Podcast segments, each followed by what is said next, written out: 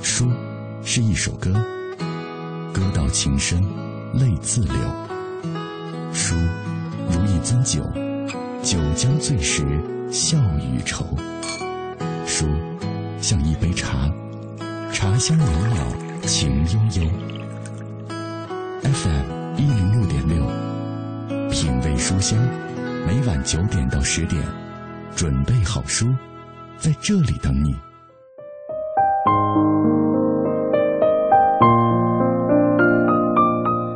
剪一段流年的时光，握着一路相随的暖，把最平淡的日子也梳理成诗意的风景。问候你，我的朋友，欢迎你又在晚上九点钟锁定小马的声音世界，这里就是我主持的品味书香节目。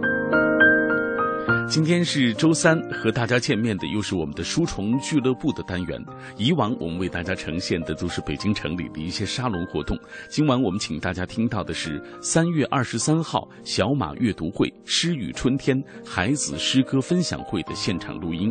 这是我们节目的首场活动，一百多位听友齐聚字里行间书店德胜门店，和我们一起度过了一个充满诗意的下午时光。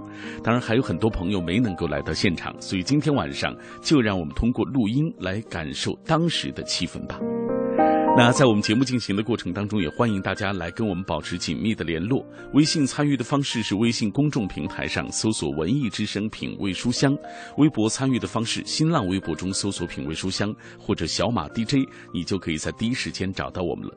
今天晚上我们的互动话题，就请各位来说一说你参加首场小马阅读会的感受，你有怎样的意见或者是建议，也可以来分享，小马一定会虚心接受的。当然，在今天节目的开始啊，按照惯例，我们还是要先来关注今日阅读观察。今日阅读观察。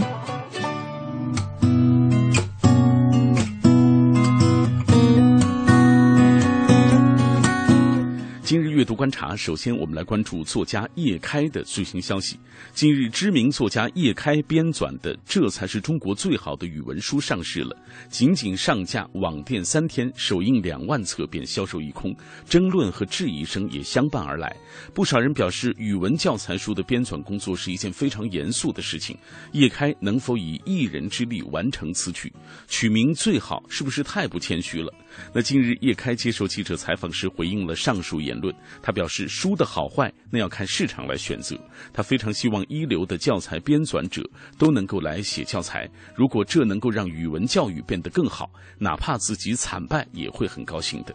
那叶开透露，自己有着丰富的阅读体会，也有着二十年的顶级杂志编辑的从业经历，因此才敢夸下以一人之力编写教材的海口。那在叶开已经出版的综合卷和小说卷当中，虽然选入了多位大师的作品，但是鲁迅的文章却是难觅踪迹。叶开说，鲁迅的文章已经广为流传了，作者十分的熟悉啊，并且多有选入其他版本的教材，因此在这部书当中可以去掉。多留一些空间给其他重要的作家，他们已经被遗忘了太久。叶开表示，他并非是完全抛弃鲁迅的作品。那在即将出版的散文卷中，会选入鲁迅作品，但是不会选择大家都很熟悉的《从百草园到三味书屋》之类的。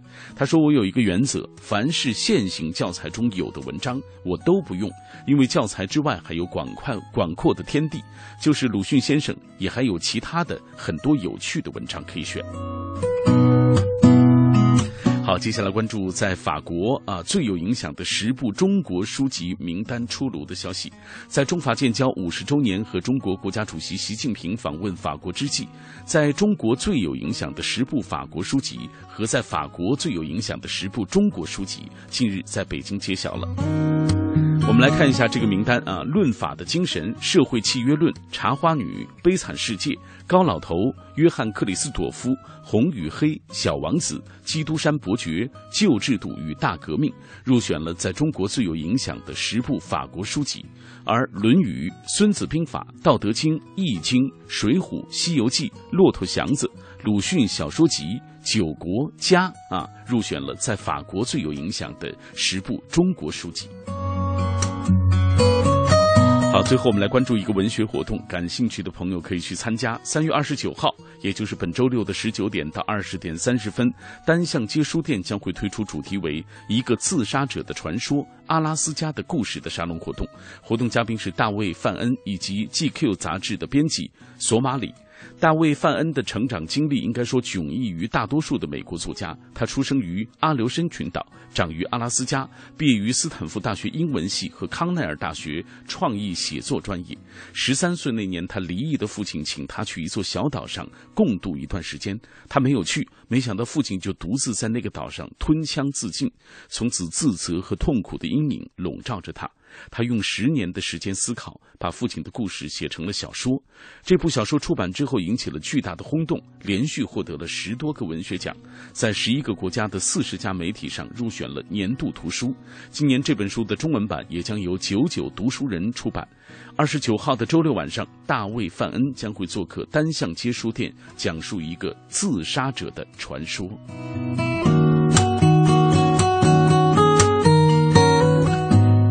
好了，以上就是二零一四年三月二十六号的今日阅读观察。这里各位听到的是小马带来的品味书香，夜色中一起分享阅读的美好，夜色中一起展开思想的旅程。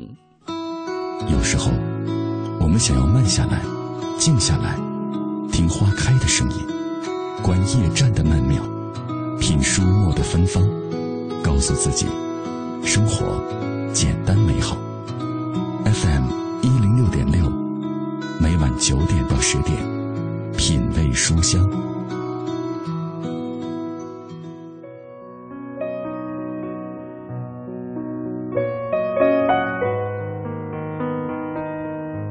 欢迎各位继续收听今晚的品味书香节目。今天晚上我们请大家收听到的是三月二十三号小马阅读会“诗与春天”孩子诗歌分享会的现场录音。这场活动是在北京字里行间书店德胜门店举行的，这也是我们文艺之声十周年的系列活动之一。活动依托于我们文艺之声的品牌读书栏目“品味书香”，这是广播读书栏目向品牌活动发展的有益尝试。那当天有一百多位忠实的听众来到了我们的活动现场，和主持人和嘉宾一起度过了一个充满诗意的午后时光。那今天的书虫俱乐部单元当中，我们请大家听到的就是这场这个啊发布会，这场这个读书分享会的精彩的实况。分享读书的乐趣。大学的时候，我特别喜欢在操场边的榕树下看书。那时候和女朋友一起追一部网络小说，书里是悬疑，书外是浪漫呀。讲述读书的故事。我记得吧，当时跑了特别多的书摊儿，才买到那本原版的书，特有成就感。有一次在地铁里看电子书，抬头居然已经到终点站了。书虫俱乐部，爱书人的。心灵港湾纪念诗人海子诗歌分享会现在开始。非常感谢各位来参加小马阅读会。以往我们都是通过电波找到彼此，呃，我为你呈现一本本书的这样的世界，或者风云激荡，或者缠绵悱恻，或者惊悚诡谲。但是今天我们换了一种方式，大家能够相聚在一起。欢迎大家来参加小马阅读会的首场活动。我们今天小马阅读会的首场活动要来纪念一位故去的诗人。他在一个春暖花开的日子出生，也在一个春暖花开的日子离去。他就是诗人孩子。今天我请到了我的很多好朋友啊，他们是呃长期的研究孩子的诗歌，并且也在不同的人生阶段受到孩子诗歌的感召。首先有请的是人民文学出版社。诗歌编辑、诗人王清平老师来给大家介绍一下。好，接下来是江涛老师，来自于北京大学中文系副教授，女诗人潇潇老师，还有我的好朋友啊，钟立风，民谣歌手。感谢大家来捧场。今天我特别高兴啊，我的很多位同事、我的领导都来参加这场小马阅读会。呃，今天我们通过这样的方式来和各位一起来纪念这位。故去的诗人孩子，首先我们要请出的是王清平老师，请上座。王清平老师是应该是孩子的同学，是比他第四届。我孩子是七九级的，他八三年毕业的，我是八三级的，等于他毕业我入校。对，但是那个时候的年轻人都受孩子的诗歌的影响很大。孩子写诗很早，但是他诗歌写出影响来，还是时间还稍微晚一点。嗯。呃，严格说，他的诗歌真正产生一定规模的影响是八四年以后。呃，八四年以前他已经写了很多诗，但是基本上还谈不到什么影响。嗯，正是因为王清平老师长期啊，呃，这个关注孩子的诗歌，而且他也在人民文学出版社编辑出版了孩子的诗。啊，今天我们有朋友也拿到了孩子的诗呃这本书。呃，那这本书其实也不是孩子的所有的作品。它就有一个取舍的过程啊。这本这本孩子的诗主要是孩子的抒情短诗的一个精选本，呃，大概占孩子短诗的三分之二强，篇幅三分之二强，不是全部。嗯。孩子最看重的是他的长诗，尽管他影响大的是他的抒情短诗，但自己个人最看重的是他的长诗，有很多。然后西川给他命名为叫《太阳七部书》。主要是写太阳的。那么这本诗集我们只节选了他长诗的一个很小的篇幅，《弥赛亚》的一个部分。嗯，给我们来分享一下您个人喜欢的孩子的诗。孩子的很多诗我都挺喜欢的，很难说哪首诗是我最喜欢的。当然，因为孩子的诗，他从诗歌本身、诗歌本身的品质来说，他写的好的诗和朗诵起来有效果的诗未必是一样的。以前小马做那个品味书香节目，我也给他做过，我也念过，就是我个人认为孩子写的特别出色的诗。嗯，那么其实我最喜欢的他的诗，未必是他最出色的诗啊，比如像《花秋树》啊，比如像《日记》啊，啊，比如还有像《面朝大海，春暖花开》，这几首诗都不是孩子写的最出色的，但是朗诵起来很有效果，而且。它有一种直接感人的力量，所以很难说。如果你让我念一首，或者是要背一首的话，那我背的最熟的还是“面朝大海，春暖花开”。但是这首诗我已经朗诵或者背过太多次了。嗯，那我想，我们纪念一位诗人最好的一种方式，就是深入到诗人的他所营造的诗歌的情境当中。接下来。我们请出我们中央人民广播电台文艺之声的主持人小昭，为大家来朗诵一首他所喜欢的孩子的诗。这首诗叫做《山楂树》，也有请钟立风稍后为他来伴奏。刚才的诗是跟春天有关的，这首诗可能更接近春天之后的那个季节。山楂树，孩子。今夜我不会遇见你。今夜我遇见了世上的一切，但不会遇见你。一棵夏季最后火红的山楂树，像一辆高大女神的自行车，像一个女孩畏惧群山。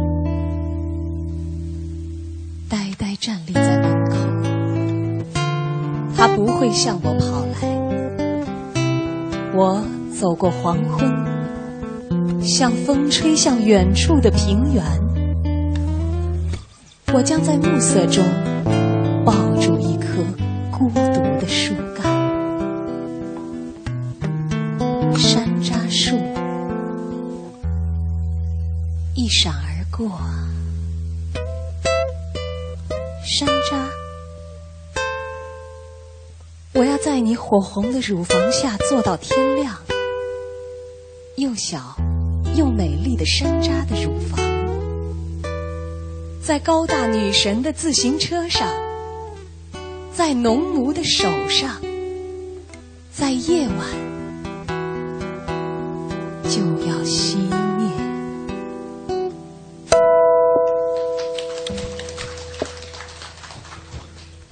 非常感谢小昭用他美好的声音为我们来诠释孩子的诗。接下来我们有请的是北京大学中文系的副教授、诗歌研究专家江涛老师来，请坐。江涛老师，嗯，您来跟我们来说一说孩子他的诗歌，在您看来最大的魅力在哪里？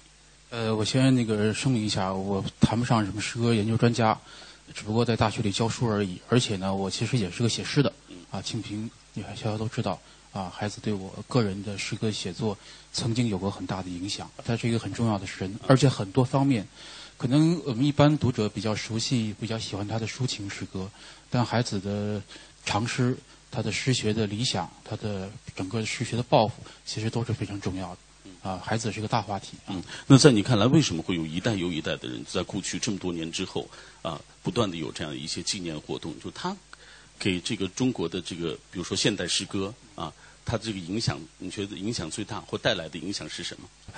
我想有两点吧，一个是说孩子的诗歌中有一些基本的，呃，触及人类基本的情感的部分啊，抒情的力量，而且呢，这种基本的情感，我觉得在当代中国。人心中当中都是非常内在的，呃，甚至是中国人内在的一种隐痛，孩子触及到了。呃，我用一下那个清平的好朋友西渡，啊，西渡有一个说法，我觉得很到位。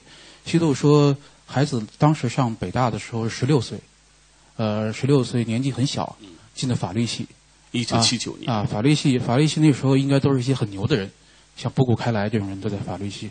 呃，所以，那么一个少年到法律系去之后，他可能会有很多挫折感、创伤感，而且呢，就是最近二三十年，很多中国人都离开自己家乡，到城里来读书打工，所以那种挫折感、创伤感是非常普普遍的。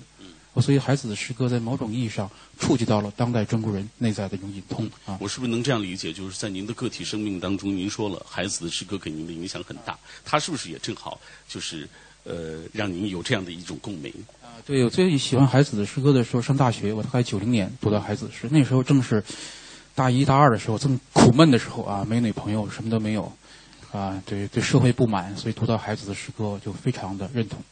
嗯，好，呃，那您如果现在要想起来，就是能够跟大家分享的孩子的诗歌，您只说几首就可以啊，就是为什么会喜欢？其实孩子诗歌有一点特征啊，就是我不知道大家注意没有，就孩子的想象力非常的奇特。很奇异，包括刚才，呃，读到的山楂树里面有一句，呃，说山楂树是高大女神的自行车，呃，当时听到这句话，我就觉得哎，特别惊讶，在二十年前，嗯，不知道这个比喻怎么来的。如果今天来看，这个比喻好像很正常，因为，呃，孩子可能是个学生，看到学校里女女神啊，学校里那漂亮女生推着自行车，或者这个想象，在当时。把山楂树跟一个女神联系在一起，特别是跟女神推着自行车联系在一起，这是非常独特的想象，嗯，很啊，非常有震撼力。还有刚才读到的那首《春天是个孩子》，最后的结尾的一句我印象很深。最后结尾一句是“曙光”，你们所说的曙光究竟意味着什么？嗯，大家如果读这首诗，你会觉得最后一句话是哪也不挨哪儿的，突然冒出来一句，为什么他这样？当时我就很纳闷。后来隔了很多年之后，我再细读这首诗，看到最后那个时间点。好像那个写在三月十四号吧。嗯，对，凌啊凌晨。对，我估计孩子孩子那首诗写到深夜到凌晨的时候，已经完全写飞了，这人已经完全嗨了，所以最后胡乱的写了一句：“你说的曙光到底是意味着什么？”嗯，孩子的诗歌往往这样胡言乱语，但非常的精准。嗯，而且我知道这句也是具有多义性的，很多人有不同的这种理解。好，非常感谢江涛老师，谢谢啊。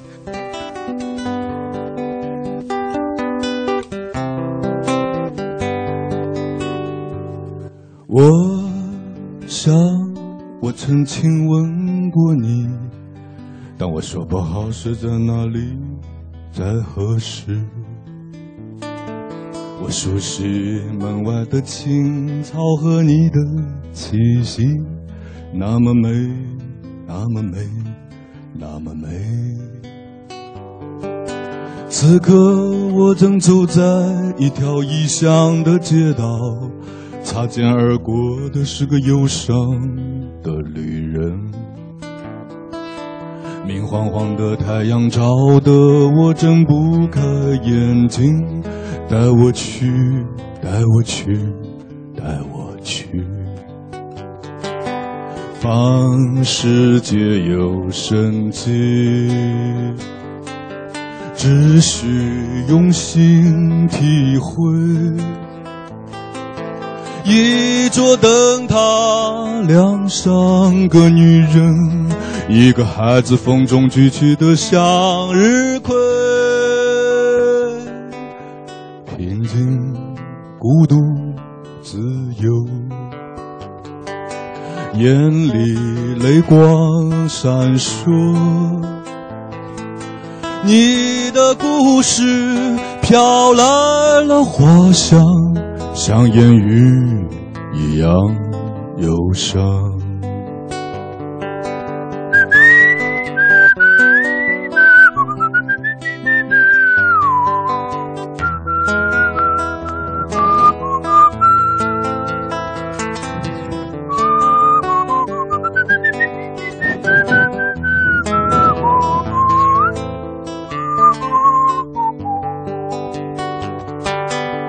刻，我正走在一条异乡的街道，擦肩而过的是个忧伤的旅人。明晃晃的太阳照得我睁不开眼睛，带我去，带我去，带我去，远方悠悠响起。火车远去的汽笛，你的面容陌生又熟悉，那些飞逝而去的记忆和风景。再见。大家此刻听到的就是在现场啊，民谣歌手钟立风演唱的一首他的歌曲《像燕语一样忧伤》。今天的品味书香书虫俱乐部，我们请大家听到的是三月二十三号小马阅读会“诗与春天”孩子诗歌分享会的现场录音。那在节目进行的过程当中，也欢迎各位来跟我们保持紧密的联络。如果你参加了首场呃小马阅读会啊，那你也可以来说一说你的感受，或者说有怎样的意见或者是建议，也可以来分享。小马一定会虚心接受的。当然，今天有很多朋友啊，那天没有能够到现场，刚好通过这样的方式也弥补一下。比如说风中跳跃的音符说弥补不能到现场的遗憾了。这一刻我在听。张幺三七幺说，因为那天单位加班，没办法参加这一次的。阅读会很是遗憾，也就不能够妄加评论。但是感觉这次阅读会真的挺有意义的，让我们又一次走进了孩子的世界。他的每一首诗都给人不同的感觉。当然，最喜欢的或者坊间最流行的还是“面朝大海，春暖花开”。每每读到这首诗，都会感觉充满希望。即使有挫折，也都是暂时的，总会等到实现你的梦想的那一天。所以建议大家都不要放弃啊，对于梦想的那份追逐。来，呃，很多朋友继续在跟我们一起分享属于他们的那些故事，比如说心灵的倾听。他说那天我也在现场，呃，在感受这一次的阅读会的一些情况。小鹿爱国米说建议巡回，这个有点难度啊。来，圣域心理自然，他说夜晚当月光倾泻而下时，我们便按照自己的思想赋予它新的含义。有人把它当做。自己表演寂寞啊的观众，而有人却把它当作太阳善意的玩笑。千百年来，无数人思维的无稽驰骋，让与寂寞无关的风月承载了人类的喜怒哀乐，在现实沧桑的变化中，成为词人们拒绝沉沦的理由。夜已深，我知道月光一如从前，爬上窗户，一切无关寂寞。圣月心理自然也成了一个诗人啊。好，呃，下半时段回来，我们会为大家完整呈现啊，这次，呃，这个小马阅读会诗与春天孩子诗歌分享会的下半部分的现场的情况，啊，也希望各位能够继续的守候在电波的那一端。这里各位听到的是品味书香书虫俱乐部，分享读书的乐趣。大学的时候，我特别喜欢在操场边的榕树下看书。那时候和女朋友一起追一部网络小说。书里是悬疑，书外是浪漫呀。讲述读书的故事。我记得吧，当时跑了特别多的书摊儿，才买到那本原版的书，特有成就感。有一次在地铁里看电子书，抬头居然已经到终点站了。书虫俱乐部，爱书人的心灵港湾。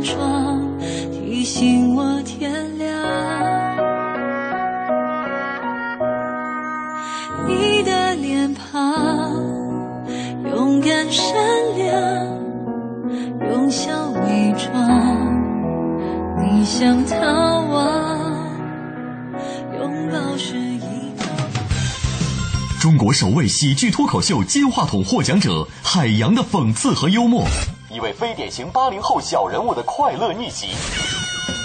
中国第一部跨界制读物，跨界制读物带给您全新的阅读体验和全息的海洋。海洋新书，哥们儿心态好极了，太好极了！三月十八日起，在当当网、京东网、卓越网开始火热预售。买汽车配件用品到西国贸汽配基地西南三环丰益桥西。听天气知冷暖。好，我们一起来关注天气。根据北京市环境保护监测中心最新的天气预报，今天城六区和东南部区县遭遇到五级重度污染，其他地区都为中度污染。首要污染物 PM 二点五的浓度在每立方米一百五十到二百五十微克之间。未来几天扩散条件或将持续转差，建议市民户外活动的时候要做好自我的防护工作。人保电话车险邀您一同进入海洋的快乐生活。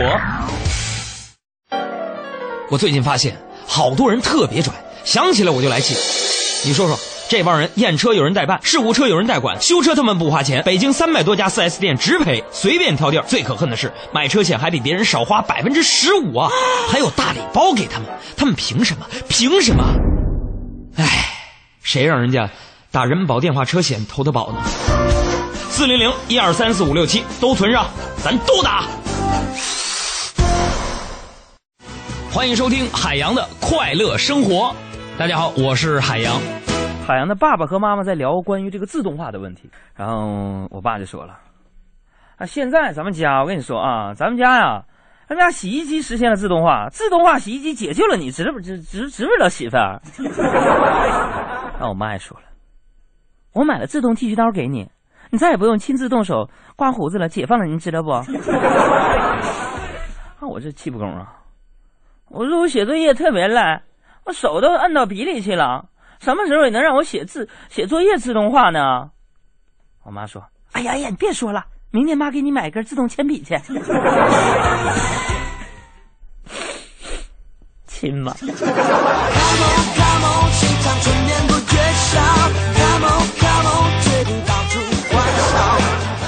今晚五点，海洋现场秀，咱们接着聊。海洋的快乐生活由人保电话车险独家冠名播出。电话投保就选人保。四零零一二三四五六七。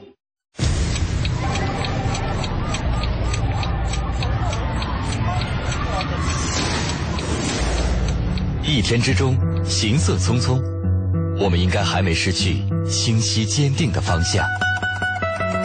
早餐之后，失眠之前，我们应该还没失去品味声音的时间。新文艺新青年。新文艺新青年。FM 一零六点六。文艺之声，文艺之声。我们在真实不过的北京上空，北京上空，在你脑海中分贝最高的调频，为你留一个温暖的地方。托尔斯泰在阅读中发现智慧的钥匙，惠普尔在阅读中找到人生的灯塔，高尔基在阅读中收获生活的伴侣。品味书香，梳理文字，书卖人生。欢迎继续停留在小马的声音世界当中。周三晚上书虫俱乐部，今天晚上请大家听到的是三月二十三号小马阅读会《诗与春天》孩子诗歌分享会的现场录音。在节目进行的过程当中，也欢迎大家来跟我们分享你参加首场阅读会的感受。无所谓，可儿说终于买到孩子诗全集了，应该说是在外音的推动下，要不我还会在几家图书的网站左挑右选，初读几篇，好像就能够感受到了。点他当时的那种内心的感受，其实也是周日下午小马阅读会，诗人潇潇女士也介绍了一些当年他们诗歌圈里的朋友的纯真友情。那时的文艺青年，光阴流逝却记忆犹新。哎，这位朋友肯定是参与了我们首场阅读会活动的啊，叫无所谓可儿。那接下来我们继续请大家来听到的是现场的一些相关的情况，继续回到现场吧。好，呃，今天我们请到的嘉宾当中，既有像小钟这样的民谣歌手啊，还有像江涛老师这样的诗歌的研究专家。当然，我们今天也请到了一位朋友，他在每年孩子的纪念日的时候，都会和朋友一起来纪念他，因为他也是和孩子同时代的一位诗人。潇潇老师，有请。来。啊，您也跟我们说一说，就是您是从什么时候开始喜欢孩子的诗的？我是跟孩子是同时代的诗人，孩子是六四年四月份出生，我呢是六四年十月，那我们是同年的生，同年出生的诗人。嗯，我记得当年孩子是八六年还是八七年、八八年这三年，我有点不确切哪一年，他是到了成都，因为我是四川人，成都人。嗯。八八年，对他去到成都。其实呢，那个时候孩子去成都，其实他是蛮苦闷去的成都。但是我坐在那儿，我还在想，如果当年，如果大家对孩子的诗歌，如果有我们今天的认识，不停的谈他，我们在朗诵他，在不停的开会，讨论他的作品，我在想，也许孩子现在会坐在这儿，而不是他已经走了那么多年。因为当时确实是在北京，还是在全国，基本上大部分就是写诗的诗人，还是专家学者，其实对孩子都是没有真正认识的。刚才就像我记得清平他谈到的，其实那个时候他没有什么影响。到了成都，我们也仅仅是作为一个诗友来。那个年代呢，诗歌在全国有一个。我们说的是叫诗歌江湖。虽然这些诗人在当年都不是很成名，就是包括现在西川他们都是，其实呢还算是在民间里边，在民间写作的一波诗人。我们那个时候也算是这样的一波诗人。所以说孩子来了的时候，当时大家很高兴，因为凡是外地来的诗人。我们都会当就是哦，一个诗人来了，然后诗人们找一个借口，大家就聚会，然后热闹喝酒。虽然那个时候很穷，十块钱 可以不停的喝酒，这家喝到那家，但是真的很快乐。那个时候呢，孩子在四川，他得到了相对的一些在民间的一些诗人的认可，说当时他非常高兴。这后来他回到北京，也跟很多朋友谈起过，包括后来他还跟我那当时的男朋友通信什么的。但是我想谈谈我个人的那种感受。当时，我后来就孩子在自杀之前，我知道他的死讯之前，我居然没有对孩子有更深的印象。这可以说，为什么孩子在生活中，他现实生城市生活中，为什么他得不到爱情？既然就当时，因为我也是一个诗歌写作者。我们可能四川很多诗人在一起，我居然对他的印象是模糊的，因为他个子是矮小的、瘦弱的，而那个年代呢，就是蓄胡子还是不蓄胡子的诗人的话，其实民间诗人很多，所以这也不是一个什么特点，像今天说很有个性。所以当时呢，真是的。呃，好像来了，因为很多诗人来了又走了，来了又走了。后来很多朋友回忆都是啊，记不起曾经我们见过面，其实当时都是见过面的。嗯，就是这，我是想说明一点，当时孩子在就是我们同时代看来，真是貌不惊人，甚至他的诗句也没有引起特别大的一种就是感受和震动，甚至说喜欢。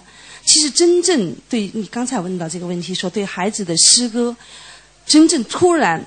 打动我，或者说是让我重新思考孩子的时候，就是当我得到他是他去世自杀的时候，那个时候我就把孩子的诗歌，因为当时觉得一个朋友，因为至少我觉得这个是我们还是很、心里边还是觉得很亲切的朋友，特别当他的死亡的消息一下子来临的时候，当时感觉到。不是好像说跟自己没有关的人，就感觉到是一个亲戚去了。因为那个时候，凡是在我觉得，因为我们有另外一种命运，就是在民间写作的诗人，就很少，当时很少在官刊发表。所以当时有这么样一位诗人去了之后，啊，突然这个时候感觉到过去的那种没有注意、没有关注，突然感觉到原来他是自己的一个亲戚，那么近。那后来我就把他的诗歌拿来读。他的那首诗，刚才我们也朗诵了《春天十个孩子》。其实那首诗，呃，对我的那种冲击力啊，比他的什么生日啊，我们经常朗诵到的其他的诗歌，像比如说他的“面朝大海，春暖花开”，这都是我们几乎人人都能背的诗歌。但这首诗歌，我找到了一个，因为那个年代啊，我们都是很年轻，二十郎当岁。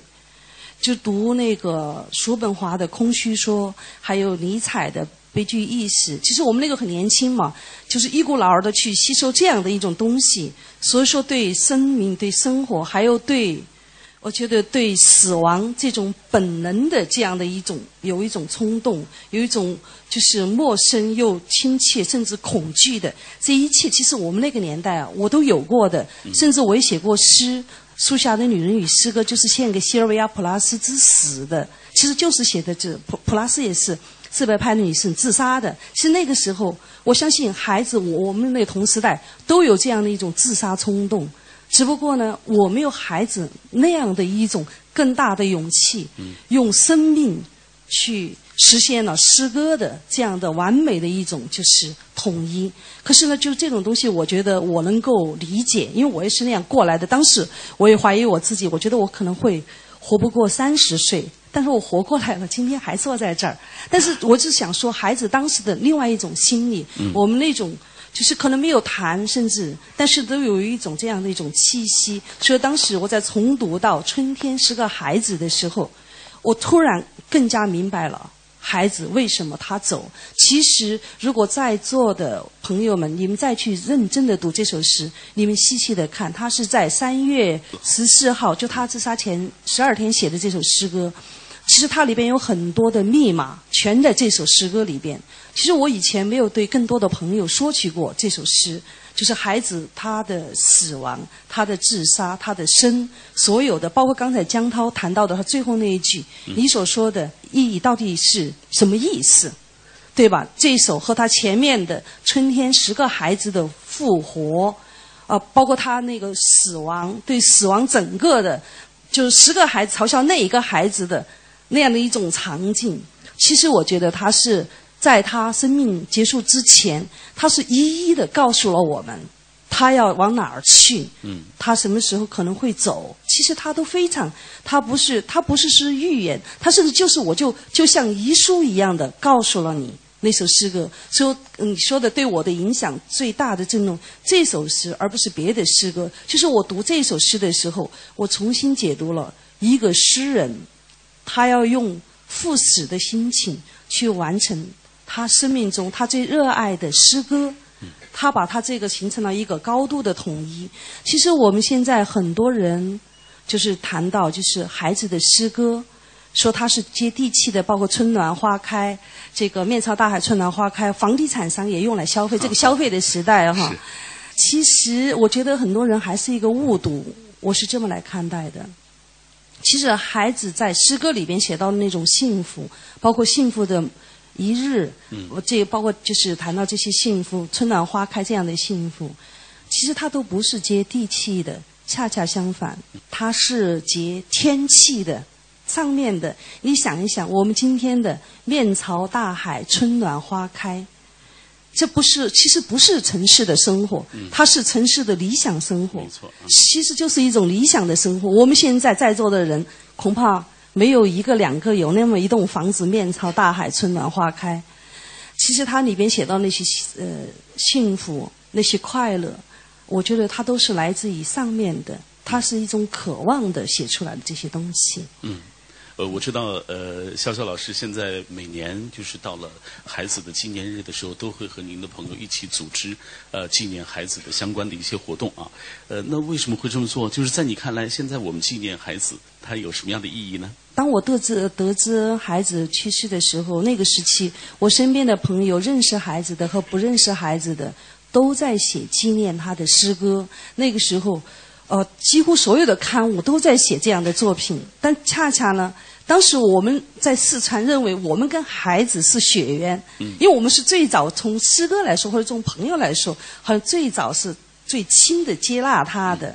虽然还是很大意，还是后来回忆起来还是很大意，或者还是很粗略。那个时候，因为我们都年轻，都是还是像现在的孩子一样的，更多的是自我中心，特别诗人。但是呢，一直还是有一种愿望，如果有机会的时候，还是想表达一种对孩子或者对孩子精神。我觉得，其实孩子精神也是一种诗歌精神。从另外一个角度来说。特别是在我们今天这个时代，我觉得这个时代不用说，大家都很清楚，更多的物化在这个时候。那么，我觉得孩子诗歌和孩子精神，其实在今天我们在谈他的时候就更有必要了。所以说呢，现在这些年也有机会，比如说孩子的诗歌，他写的日记，那么他其中其实也是今夜他德林哈那就路过德林哈的那首诗歌日记。那么在德林哈。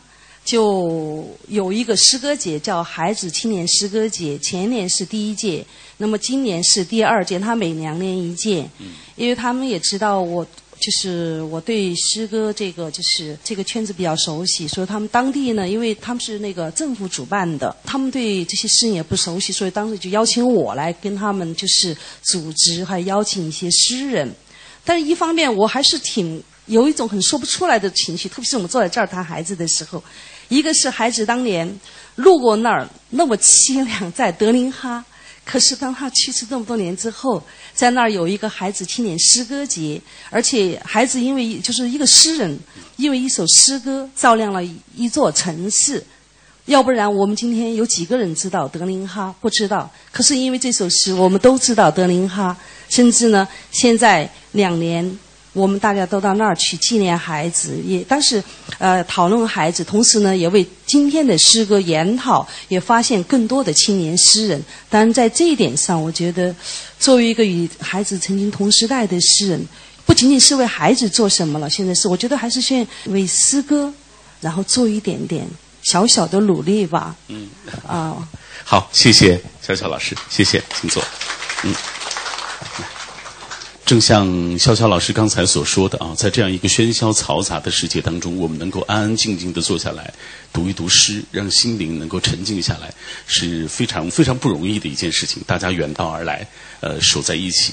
接下来我们继续请大家来欣赏一首诗《以梦为马》，朗诵者是我的好朋友，来自我们中央人民广播电台的王勇。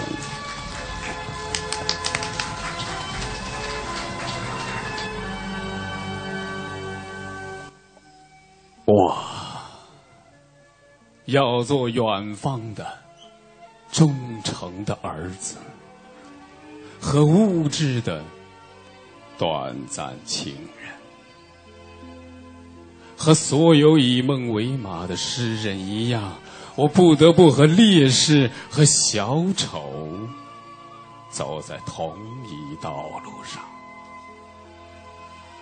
万人都要将火熄灭。我一人独将此火高高举起，此火伟大，开花落英，与神圣的祖国，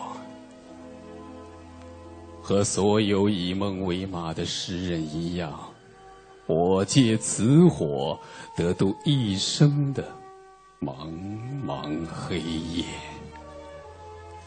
此火为大，祖国的语言和乱石投筑的梁山城寨，以梦为土的敦煌，那七月也会寒冷的骨骼，如雪白的柴和坚硬的条条白雪，横放在众神之山，和所有以梦为马的诗人一样。我投入此火，这三者是囚禁我的灯盏，突出光辉。万人都要从我刀口走过去，建筑祖国的语言。我也愿一切从头开始，和所有以梦为马的诗人一样，我甘愿将牢底坐穿。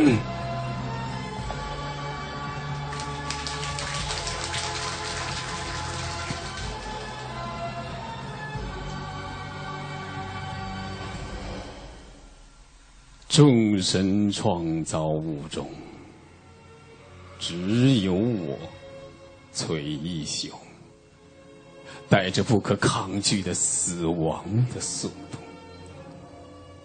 只有粮食是我真爱，我将它紧紧抱住，抱住它在故乡生儿育女，和所有以梦为马的诗人一样，我也愿将自己。埋葬在四周高高的山上，守望平静的家园。面对大河，我无限惭愧，我空有一身疲倦，我年华虚度。和所有以梦为马的诗人一样，岁月易逝。一滴不剩，水底中有一匹马儿，一命归天。千年后，如若我再生于祖国的河岸，千年后我再次拥有中国的稻田和周天子的雪山，天马踢踏。和所有以梦为马的诗人一样，我选择永恒的事业。我的事业，就是要成为太阳的一生。他从古至今，日，他无比辉煌，无比光明，和所有以梦为马的诗人一样。最后，我被黄昏的众神抬入太阳的山顶。太阳是我的名字，太阳是我的一生。太阳的山顶，埋葬诗歌的尸体。千年王国和我，骑着五千年凤凰和名字叫马的龙，我必将失败。但诗歌本身，以太阳必将。胜利！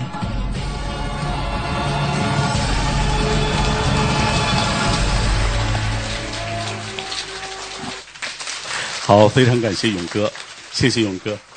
和勇哥一起工作十几年了，这是我很好的朋友，所以今天特别请到他来跟各位一起分享。其实今天在座的各位，大家也都是喜欢孩子诗歌的啊。如果也要想给大家来朗诵朗诵，咱们也呃示意一下，我们的工作人员会给您话筒啊，咱们一起来分享。对了，来这位，我很喜欢诗，而且从小就写，但是嗯，并没有去就是在这上面就是作为自己的事业或者什么的，只是因为自己的一个个人爱好。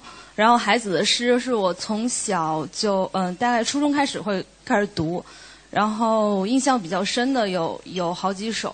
然后今天我想读那个《我请求雨》。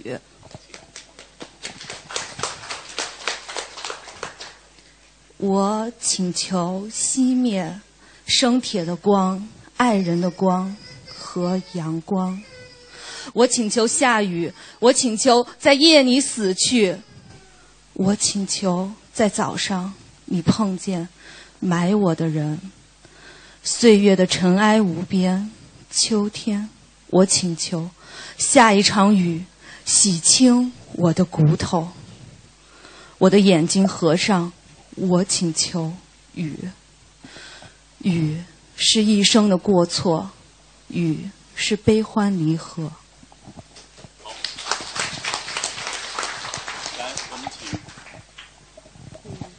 请一位男士吧。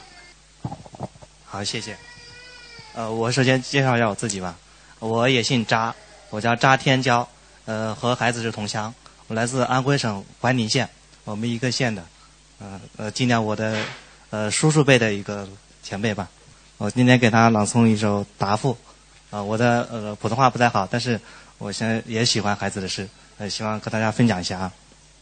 呃，答复，麦地，别人看见你，觉得你温暖美丽，我则站在你痛苦质问的中心，被你灼伤。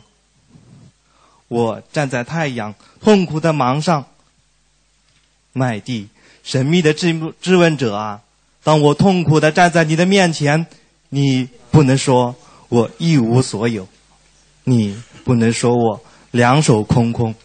好，谢谢。这是孩子的诗答复啊，这一首也是非常有名。来，我们继续请一位朋友。嗯，大家好，我是中央民族大学大一的一个学生，然后也是冷霜老师的学生，也是民大朱贝古诗社的成员。我也非常的喜欢海子，今天想跟大家分享的是那个海子的一首十四行《王冠》。我所热爱的少女，河流的少女，头发变成了树叶，两臂变成了树干。你既然不能做我的妻子，你一定要成为我的王冠。我将和人间的伟大诗人一同佩戴，用你美丽的叶子缠绕我的竖琴和剑带。秋天的屋顶，时间的重量，秋天又苦又香，使石头开花像一顶王冠。秋天的屋顶又苦又香。空中弥漫着一顶王冠，被劈开的月桂和扁桃和苦香。谢谢大家。大家好，呃，我先自我介绍一下，我是北京安博学校学前班的负责人，我叫郑丽。呃，我也是，呃，其实我只知道“面朝大海，春暖花开”，对诗歌没有太多的研究，但是我就是“面朝大海，春暖花开”，我经常会告诉我的伙伴儿。一种愿望，一种善良。然后我拿到这张纸之后，特别有冲动。然后呃，今天就朗诵孩子的一首诗《询问》。询问，在青麦地上跑着，雪和太阳的光芒。诗人，你无力偿还麦地和光芒的情谊，一种愿望，一种善良。你无力偿还，你无力偿还一颗放射光芒的星辰，在你头顶寂寞燃烧。谢谢。好，非常感谢。接下来我邀请我的一位同事来为大家朗诵一首吧。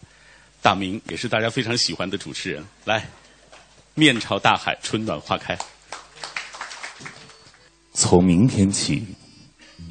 做个幸福的人，喂马，劈柴，周游世界。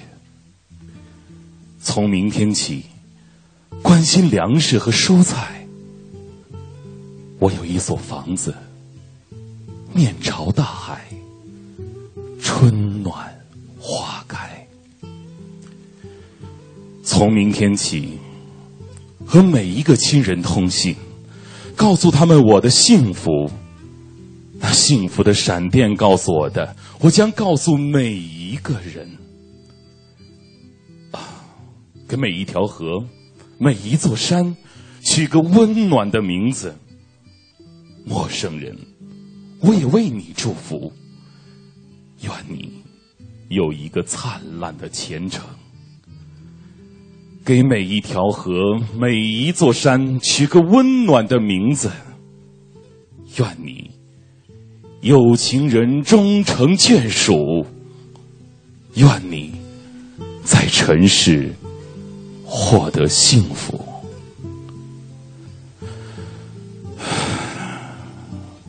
我只愿面朝大海，春暖花开。